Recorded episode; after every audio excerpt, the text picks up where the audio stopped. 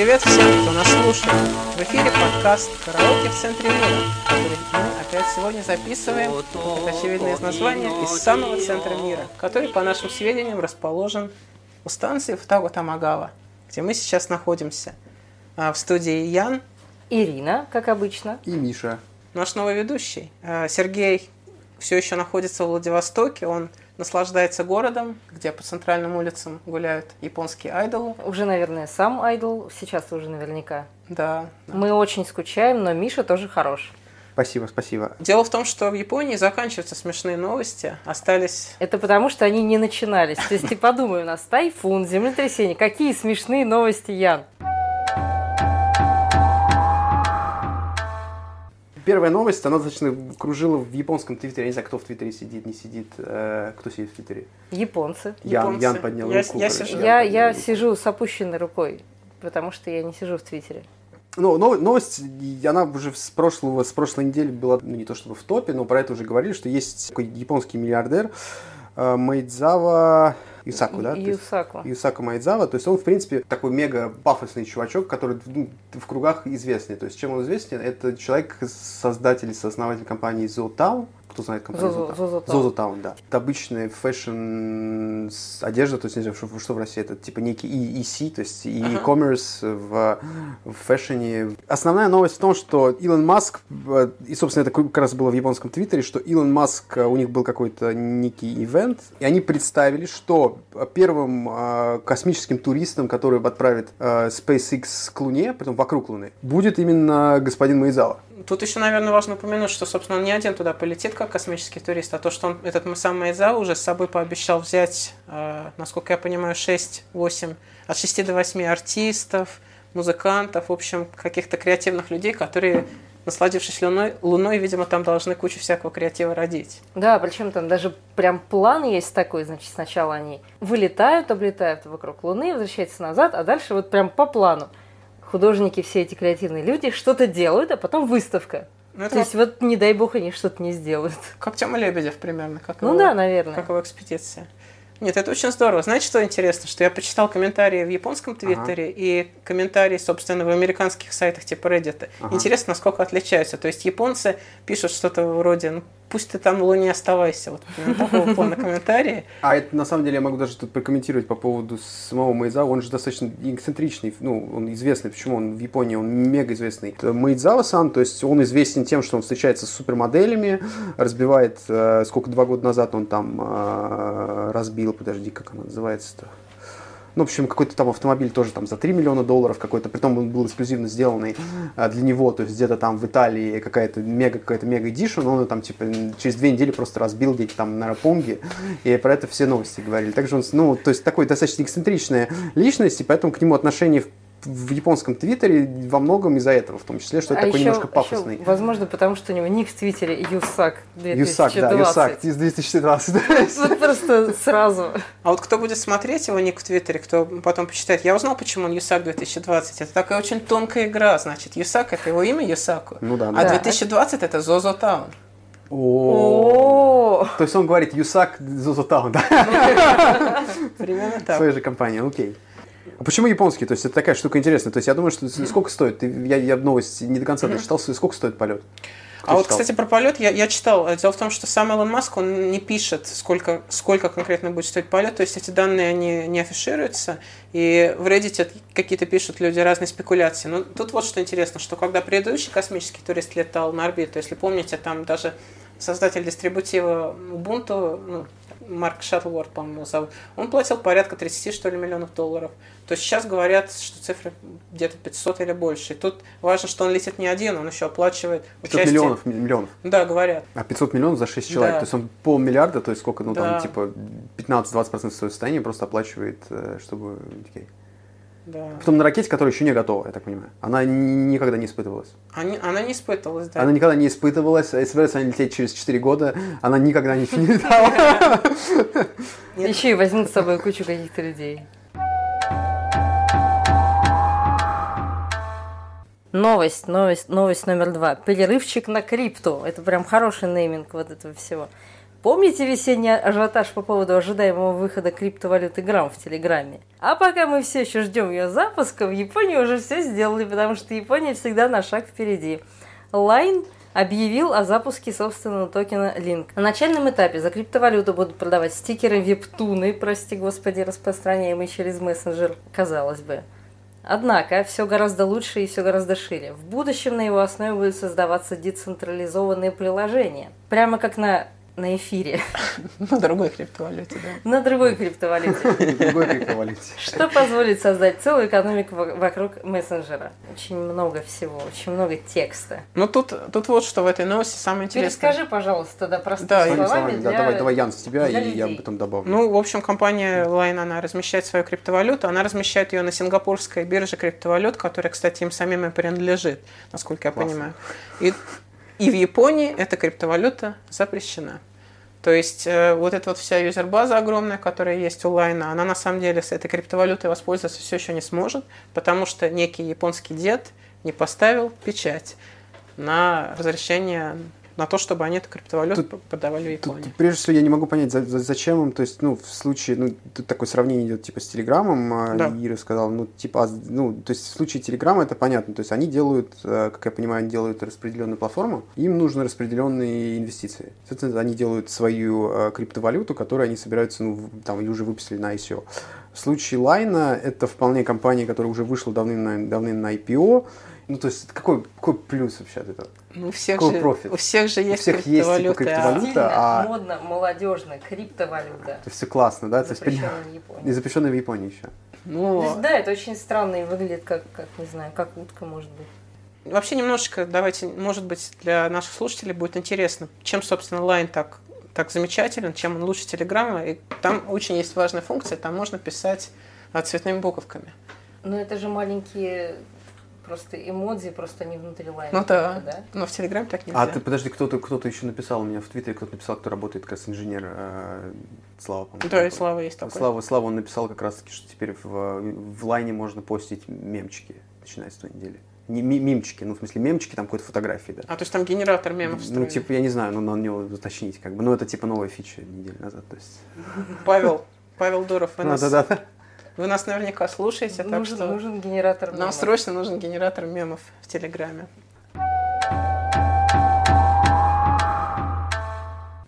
Не, просто я думаю, что в России это не особо понятно, что идея криптовалюты в Японии, она огромная. То есть э, криптовалюта, рекламная криптовалюта, она по телевизору есть, она есть в электричке, она есть в метро, И она принимается в магазинах. и она принимается в магазинах, ну не во всех, но она принимается. И можно, не знаю, в комбине, ну, в, в, в- в обычном супермаркете попол- пополнить свой кошелек и купить себе биткоинов.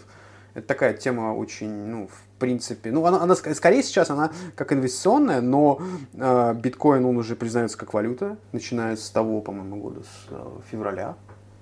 Есть лицензия на бирже, и как бы это впол- вполне такая, то есть некий, некий актив, в который люди вкладываются достаточно активно, потому что я даже помню, год назад люди, там даже в метро едешь, там, там половина ребят в костюмах, которые такие целый реман, они читают, типа, окей, как там, знаешь, э, какой-нибудь там сайт левый, типа, как, как стать миллиардером на биткоине и на эфире.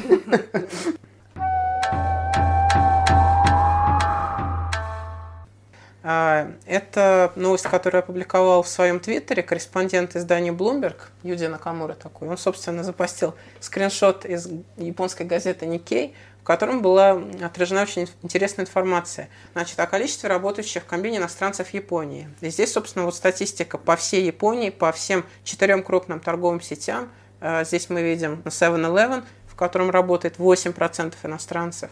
Family Mart, в котором 5%, Лосани тоже 5%, и Мини-Стоп еще такая сеть небольшая, в ней работает 10%. Корреспондент Bloomberg обращает внимание на то, что по Токио наверняка эти цифры даже еще больше, чем по всей Японии. Как вы думаете, оно на самом деле меняется ли Япония? И какими были комбини, скажем, лет вот 6 назад, когда ты приехал? Ты Ну, смотри, во-первых, да, в Твиттере, по-моему, я это запостил, и у кого-то тоже спер. А, Но идея в том, что очень сильно отличается, конечно, именно особенно комбини, сотрудники, которые сотрудники, которые сейчас работают э, в этих магазинах, то есть лет 6, наверное, 6, там, 9 назад даже в Токио было не японцев, было мало. Наверное, это было процентов 30, даже в Токио, даже меньше, наверное. Ну, то есть как-то какой-то там совершенно люди приезжали. Ну, то есть в основном были японцы. То есть, 30, то есть каждый третий работник все равно еще тогда был иностранцем. Ну, в центре где-нибудь совсем Рупанге. Вот так вот. А Я тогда в Йокохаме жил, у нас был, э, ну, у нас тоже какие-то были там иностранцы, какие-то школы были, университеты, там, в принципе, тоже люди работали, но, в принципе, отъезжаешь куда-нибудь в место, где, ну, в принципе, нет никаких школ, никаких э, университетов, там, ну, процентов 100 было всегда. Вот. И то, что сейчас даже вот эти цифры, которые сколько, 7,9, 5%, они такие, скорее всего, очень сильно размазаны по всей стране. То есть мы тут берем какую-нибудь там Хоккайдо, какую-нибудь деревню в Хоккайде, где, на Хоккайдо, где там лодка приезжает там раз, э, ну я, я утрирую, естественно. Из вот. Сахалина, да. Да, из Сахалина. И там, ну, как бы, понятное дело, 100% японцев. Вот. И тут, тут бы даже было интересно посмотреть по, по, по самому потоку и даже по районам. То есть я просто могу сказать на 100%, что где-нибудь сейчас, где-нибудь там Минато-ку, Чоку, наверное, там процентов, я не знаю, ну, типа 50 я бы не удивился. Ну, То есть и- раньше я не видел Тенчо никогда, вот, то есть там даже 6-7 лет назад я не видел Тенчо, что, ну, Тенчо это э, Хозяин, главный да, хозяин, хозяин. не, это не хозяин, это типа главный его магазин, администратор магазина. А, Вот. А в случае именно владельца, то а сейчас уже даже Тенчо, то есть уже, ну, там где на Щибуе ты смотришь, а, там уже и владе, то есть и Тенчо уже какой-нибудь там китай, ки- китайцы, и все сотрудники китайцы, то есть уже, уже прям просто все сотрудники, они уже иностранцы. Я думаю, что все-таки многие иностранцы, которые идут в комбине, они еще сами идут, потому что пока они, большинство из них, как мне кажется, по учебной визе находятся. Это, скорее всего, студенты языковых школ и так далее, которым просто, просто достаточно просто устроиться в комбине, ну да. А ты хочешь сказать, что типа больше стало студентов? Япония очень активно к себе привлекает иностранных студентов, и часть из них попадает вот в такие вот, как бы это назвать, щель в системе, когда они, собственно, работают, они живут здесь по визе студента, но на самом деле эта система, она эксплуатируется всякими не- недобросовестными компаниями, которые под видом японских школ фактически организуют какие-то для иностранцев, как бы это назвать. Их там не учат никакому японскому, а просто их завозят как рабочую силу, к сожалению. И отправлять на завод сразу. Да, и отправляют на завод. Ну, слушай, там- в комбине не такая уж плохая работа. То есть американцы, к слову, не работают в комбине. То есть я ни одного не видел. Нет, видел одного очень давно, лет, де- лет 9 назад. Джон какой-то был. Ну, то есть мы с ним даже разговаривались, он говорит, из, типа из Америки. Ну, видимо, он как-то не- несчастливый человек. Ну, Видимо, у него значит, плохая, сложная судьба у человека была. просто, решил испытать на себе все прелести жизни в Ну Японии, да, в том числе и комбине. Может, студент какой-нибудь был. Ведь американские студенты, они, мне кажется, не откажутся в комбине. Ну, и американский студент обычно преподает английский. Ну, хорошо. Хорошо. У меня, собственно, у вас есть какие-нибудь русские знакомые, которые в комбине работали? Да, у меня есть. Ну, во-первых, у меня половина школы работала в комбине, и да, мои русские знакомые тоже работали в комбине. Но вот та моя русская знакомая, которая работала, она решила, что вот это все не для нее, это нужно каждый, ну, в общем, в каждую ее смену нужно вовремя приходить, и нужно договариваться о том, когда ей прийти. В общем, это сложно, и она не будет этим заниматься. И не стала больше работать. сложно работать, каждый день приходить на работу, да. Очень, очень, очень. В общем, Очень сложно, да. очень сложно. Не, вот, кстати, у меня тоже знакомая работала, ну, в принципе, у всех, мне кажется, работали, какие-то подрабатывали. Это достаточно... Это хороший способ подработать около дома. Да. Потому что, ну, комбини есть везде, заводы есть не везде. И, ну, часто это является таким очень быстрым подработком, где можно там не за несколько под- подработкой, которую можно в несколько часов там в неделю, там обычно они там начинаются. У них условия такие очень плавающие, то есть если даже в ресторане ты там, тебе нужно работать там 4-5 дней, ну, минимум, плюс там, там 6 часов от 6 часов в комбине, у них достаточно условия плавающие, то есть ты можешь там работать, не знаю, там с 12 вечера там, до 5 вечера. Можно ну, ты знаешь, это то же самое, как работать в Макдональдсе, например. Многие люди работали, кстати, в том числе успешные, работали в Макдональдсе для того, чтобы система. То есть в комбине японские тоже система во многом. То есть я бы, в принципе, если бы у меня было время, я бы пошел поработать. Даже просто вот так вот сейчас бы я пошел поработать пару дней. Потому что это интересно просто, как это странно.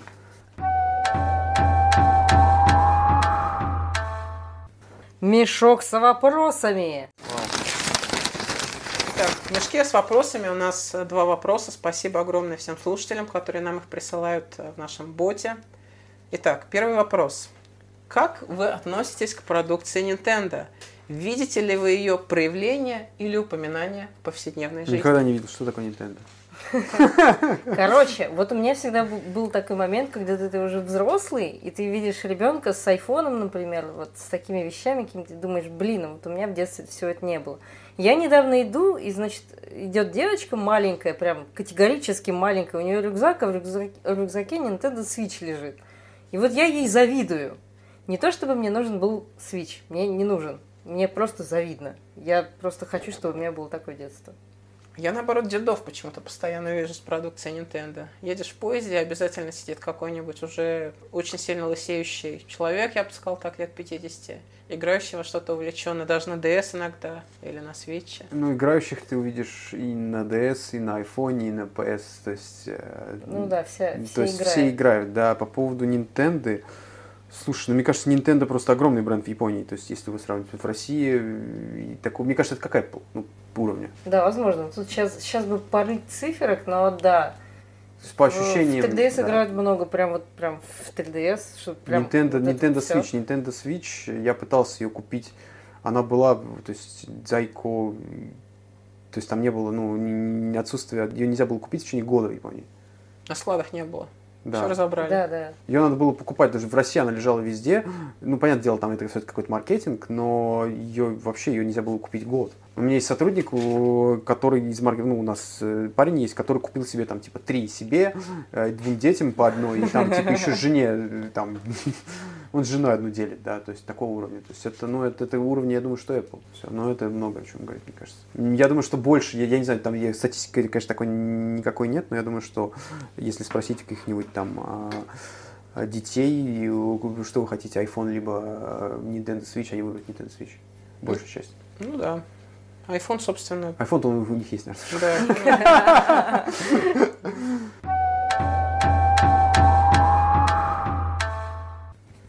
Так, ну перейдем к следующему вопросу. Вопрос номер два, который нам задают в связи, в связи, в связи, да, в связи с пенсионной реформой в Российской Федерации про пенсии в Японии. Как Япония собирается решать вопрос старения населения?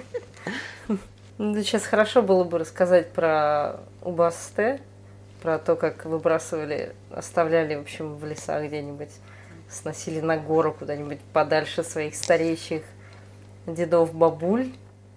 Но в современной Японии это не практикуется, слава богу, я надеюсь.